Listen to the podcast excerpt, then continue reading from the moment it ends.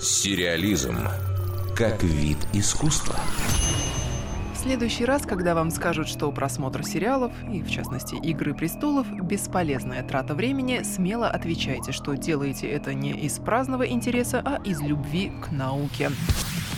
А что, серьезные ученые мегапопулярное шоу о борьбе за власть и драконах, между прочим, стороной не обходят, а в вузах то и дело появляются курсы, посвященные «Игре престолов». В Гарварде, например, предложили изучать то, как сюжеты книжной серии Джорджа Мартина и основанного на ней сериала пересекаются с историческими событиями, а еще анализировать, как телепроект изображает ключевые архетипы эпохи Средневековья, в числе которых король, верная жена, младший сын и искатель приключений.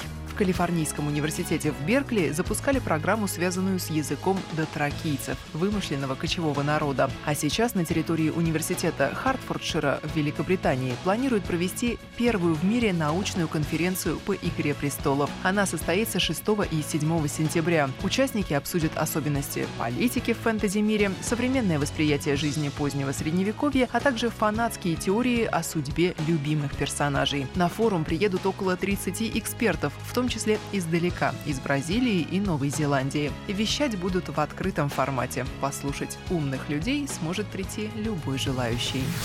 Одновременно с этим аналогичное мероприятие будет проходить и в столице России. 7 сентября в Московской библиотеке имени Боголюбова состоится конференция «Зима близко». С докладами выступят психологи, физики, историки, религиоведы, философы. В числе заявленных тем – психотипы Юнга в сериале «Рыцари и рыцарство» и даже роль эротики в основных интригах «Игры престолов». Дарья Никитина, Радио России, Культура. Сериализм.